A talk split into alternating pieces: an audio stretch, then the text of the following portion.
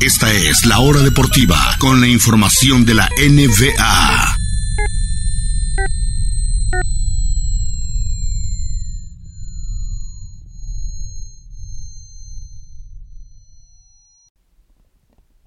Regresamos ya a la hora deportiva, los minutos finales de hoy de este programa. Ya hablamos de fútbol, de selecciones bastante, hablamos tantito hasta de Fórmula 1, es hora de hablar de la NBA. Ya estamos en la ronda final, solamente nos quedan tres semanas a partir de, hoy. Este es el inicio de la antepenúltima semana de actividades ya de la, de la temporada regular.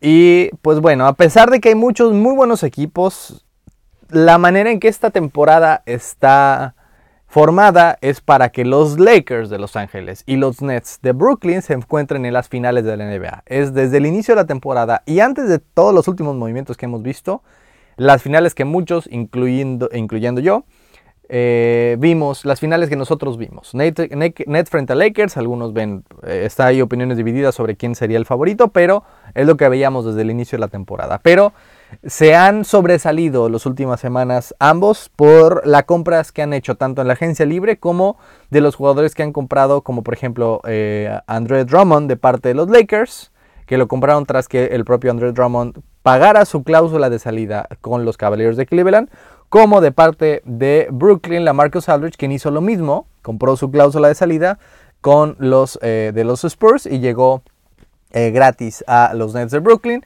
más por ejemplo el cambio que hicieron por Blake Griffin. Así que actualmente las plantillas saludables de ambos equipos sería los Lakers de Los Ángeles, LeBron James, Anthony Davis, Andre Drummond, eh, Dennis Schroeder, Kentavious Caldwell Pope, Alex Caruso, entre otros.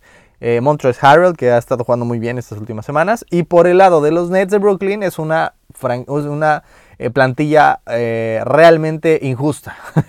si están saludables todos. Kevin Durant, James Harden, Kyrie Irving, DeAndre Jordan, Blake Griffin, Joe Harris y ahora súmenle a la Marcus Aldridge. Tienen seis superestrellas, obviamente la mayor cantidad en la historia para un equipo. No digo que todos sean superestrellas hoy, pero seis jugadores que en su carrera han sido superestrellas. All Star es eh, por supuesto la que la mayor cantidad en la historia de la NBA. Entonces ya todos estamos preparándonos para unas finales Nets Lakers. Otra vez Durant frente a LeBron, eh, dos super equipos supuestamente, que solamente los equipos pueden con LeBron James.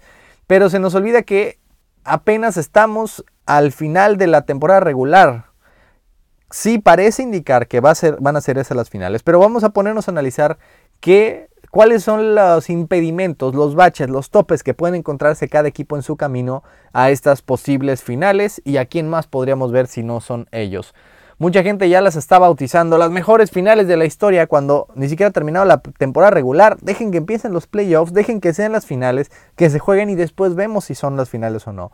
Si es que llegan a ser, creo que sí sería una de las mejores finales en cuanto a nombres y en cuanto a expectativa de la historia. Estoy seguro de eso. Pero antes de bautizarlas, necesitamos ver qué podría llegar a pasar para que no sean esas las finales. Comencemos con los, con los Nets de Brooklyn. ¿Qué me preocupa de los Nets en su camino, en su posible camino rumbo a las finales? Primero que nada, la salud de Kevin Durant. Es, ayer se anunció que va a estar fuera otra semana más, así que todo marzo no jugó un solo partido.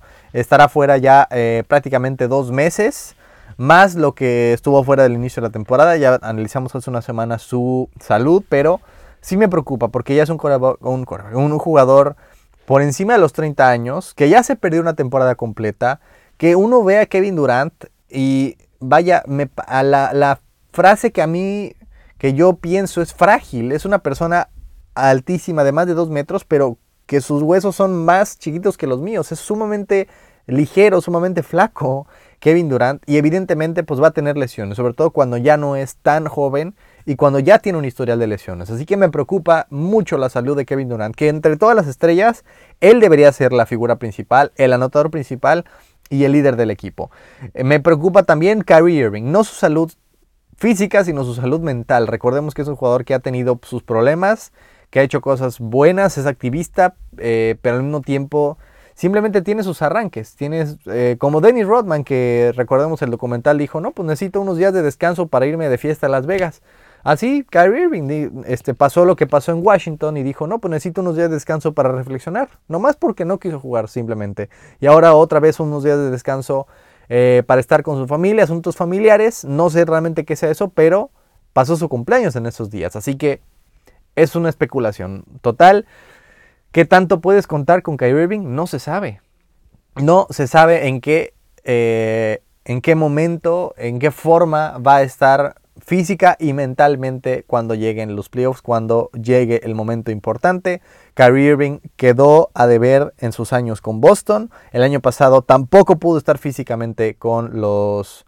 De hecho, con Boston ni siquiera pudo estar en playoffs ninguno de los dos años. Y cuando llega a los Nets, llegan los playoffs y tampoco pudo estar saludable. Así que ya son muchas historias también de la salud de Kyrie Irving, física, y además añádenle esos problemas mentales que tiene. Y también me preocupa James Harden, no porque tenga problemas de salud mental ni física, no, está sumamente saludable James Harden, pero me preocupa que James Harden de, temporada regular es espectacular, pero el James Harden de playoffs desaparece. Lo hemos visto en un montón de ocasiones. Los Rockets tenían equipo para llegar a finales y siempre que era el momento importante, siempre quedó a deber James Harden. Es un jugador, ahí les va por qué que depende mucho su juego, es un excelente anotador, pero muchos de sus puntos vienen de los tiros libres. Va hacia la canasta y sabe que los árbitros sabe cómo hacer para que le marquen un foul y pueda ir a la línea de tiros libres. Pero en playoffs la manera de marcar de los referees es distinta. Los referees dejan jugar más, marcan menos fouls, entonces el juego de James Harden pues decrece, decrece su cantidad de puntos y simplemente su manera de jugar. Si no dependes de la si depende de la línea los tres perdón, de la línea de tiros libres y no te la dan, pues evidentemente es que baja. Ha, ha pasado en muchas ocasiones y es un jugador que por más que sea talentoso no es un líder y no es de aparecer en momentos importantes. Eso es lo que me preocupa. Me preocupa por supuesto la química. Tiene un montón de superestrellas y ha pasado en otras ocasiones, en otros deportes. ¿Quién va a hacer que todos, todos jueguen? ¿Quién va a controlar todos esos egos del equipo? Está Steve Nash, está Jason Kidd en el equipo, pero ¿quién va a hacer que los Nets de Brooklyn jueguen como un equipo y no solamente como un montón de individualidades? Tienen grandes jugadores, pero ¿quién va a tomar la última canasta, por ejemplo? ¿Lo hará Kyrie? Que tal vez tiene la canasta más famosa en la historia de la NBA. ¿Lo hará Kevin Durant? Uno de los mejores anotadores en la historia. ¿O James Harden? Otro de los mejores anotadores de la historia. ¿Quién va a a ordenar todos esos egos que hay dentro del equipo. Y además, ¿quién va a ser el líder? Simplemente no hay ese tipo de personalidad. Olvídense de Griffin, olvídense de Aldrich, simplemente no lo son. Ni de Andrew Jordan, mucho menos. Kevin Durant es alguien que eh, crea cuentas falsas de Twitter para defenderse a sí mismo, que es inseguro, realmente, eh, que simplemente no entiende mucho el humor, que no, no acepta la autocrítica. No creo que sea el tipo de personalidad para ser el líder del equipo. James Harden, ya lo decíamos, se esconde en momentos importantes y nunca ha sido él el, líder del equipo. Lo era Chris Paul o lo era el propio Durant en Oklahoma City. Eh, o lo fue, vaya, hasta Russell Westbrook tomó más ese papel que el propio Harden. No sabe ser líder James Harden. Y Kyrie Irving, pues lo mismo. ¿Cómo puede él tomar ese papel de líder si cuando se lo dieron en Boston quedó a deber muchísimo? Tanto en la duela como fuera de ella. Boston se entregó a él él quiso ir a Boston para ser el líder del equipo, para dejar, dejar, de estar en la sombra de LeBron James y no lo pudo, no pudo hacerlo. Llega a, los Nets de Brooklyn, donde ahora va a estar a la sombra de Durant y de Harden. Entonces, ¿cómo va a poder él ser el, eh, el líder del equipo? Simplemente eso me preocupa de parte de los Nets. Ya no tanto eh, la cuestión de básquetbol. Porque si todos están saludables, si todos saben o sea, si todos pueden jugar al mismo tiempo, es un equipo casi imparable, estoy seguro. Pero cuestiones de ego, de química, de liderazgo, de salud física, mental y sobre todo de aparecer en el, en el tiempo, en el momento importante, es lo que me preocupa de los Nets de Brooklyn. Y aparte, pues bueno, sí, el este no está tan complicado, pero al fin y al cabo no, es, no será fácil. Tienen eh, enfrente a los 76ers de Filadelfia, que son el mejor equipo todavía. Por un partido siguen siendo el número uno. Probablemente regresen bid y no va a ser nada fácil. Eh, Toronto los eliminó el año pasado. No es seguro que se metan, pero tampoco será fácil si se lo llegan a encontrar. El caso de Boston, eh, no tan complicado, pero no creo que sea que, deje de dar pelea. El mismo caso de Miami también con Oladipo creo que va a, ser difícil. Y por último de Milwaukee. Los Bucks de Milwaukee con Giannis Antetokounmpo tienen muchísima presión. Sabe Giannis que ha tenido una gran campaña, un poquito a la sombra por, por esta increíble eh, carrera por el MVP, pero este, la realidad es que Milwaukee ha tenido mucha presión esta campaña. Y si no consiguen el título, por lo menos llegar a finales de conferencia este año, no sé qué vaya a pasar con Giannis. Creo que hay mucha presión sobre ese equipo y creo que no va a ser nada fácil tampoco. Vámonos muy rápido con los Lakers de Los Ángeles. Por su parte, ¿qué me preocupa? Principalmente, 90% la salud de LeBron James y de Anthony Davis. Mientras estén saludables, serán favoritos en toda serie ante cualquier equipo de la NBA, salvo los Nets de Brooklyn, probablemente. Si no están, si no está uno de los dos, sobre todo si no está LeBron, creo que sus posibilidades bajan muchísimo. La cuestión para los Lakers ahora es, sin ellos dos, no caer mucho, porque LeBron James probablemente vuelva hasta mayo, es decir, no va a jugar la primera, probablemente no juegue la primera serie de playoffs, es algo eh, que es casi un hecho. Entonces, ¿a quién se va a enfrentar en esa primera serie? y le podrían ganar los Lakers sin LeBron James. Ante un Denver, si siguen cayendo ante Clippers, ante el Jazz o inclusive ante Phoenix, yo creo que eh, los Lakers les va a costar muchísimo ganar esa serie, muchísimo avanzar y no van a ser favoritos sin LeBron James. Tienen que mantener uno de los primeros cuatro puestos, tienen que enfrentar a un San Antonio o a un Portland tal vez, que tampoco será fácil, pero creo que le pueden ganar. Tienen que enfrentar a uno de ellos en la primera ronda para vencerlos en el caso de que no esté LeBron James y ya vuelva ya en las series mucho más, eh, en las series mucho más complicadas de semifinales en adelante. Me preocupa también quién es el tercer eh, anotador después de LeBron y de AD. ¿Quién? El año pasado se lo eh, dividieron entre Kuzma y Caruso y Rondo, que ya no está. Eh, ¿Quién va a ser? Jeff Green, inclusive. Perdón, Danny Green. ¿Quién va a ser el tercer anotador de, de la franquicia? André Drummond llega, pero realmente no les hacía falta.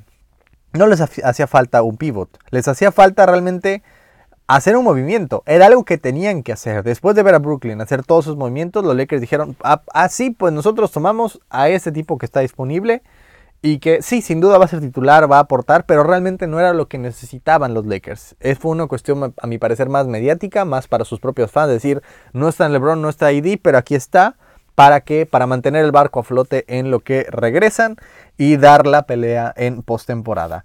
El camino en el oeste es mucho, mucho más difícil ya lo decíamos, están los Clippers que mejoraron mucho, trajeron a Rayon Rondo, no, no solo por ser anotador, por ser un gran base, sino por su liderazgo.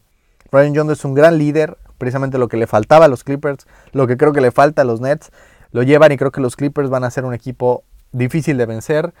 Eh, Denver está mejorando mucho, hizo buenos cambios en la agencia, en, en el este, límite de traspasos.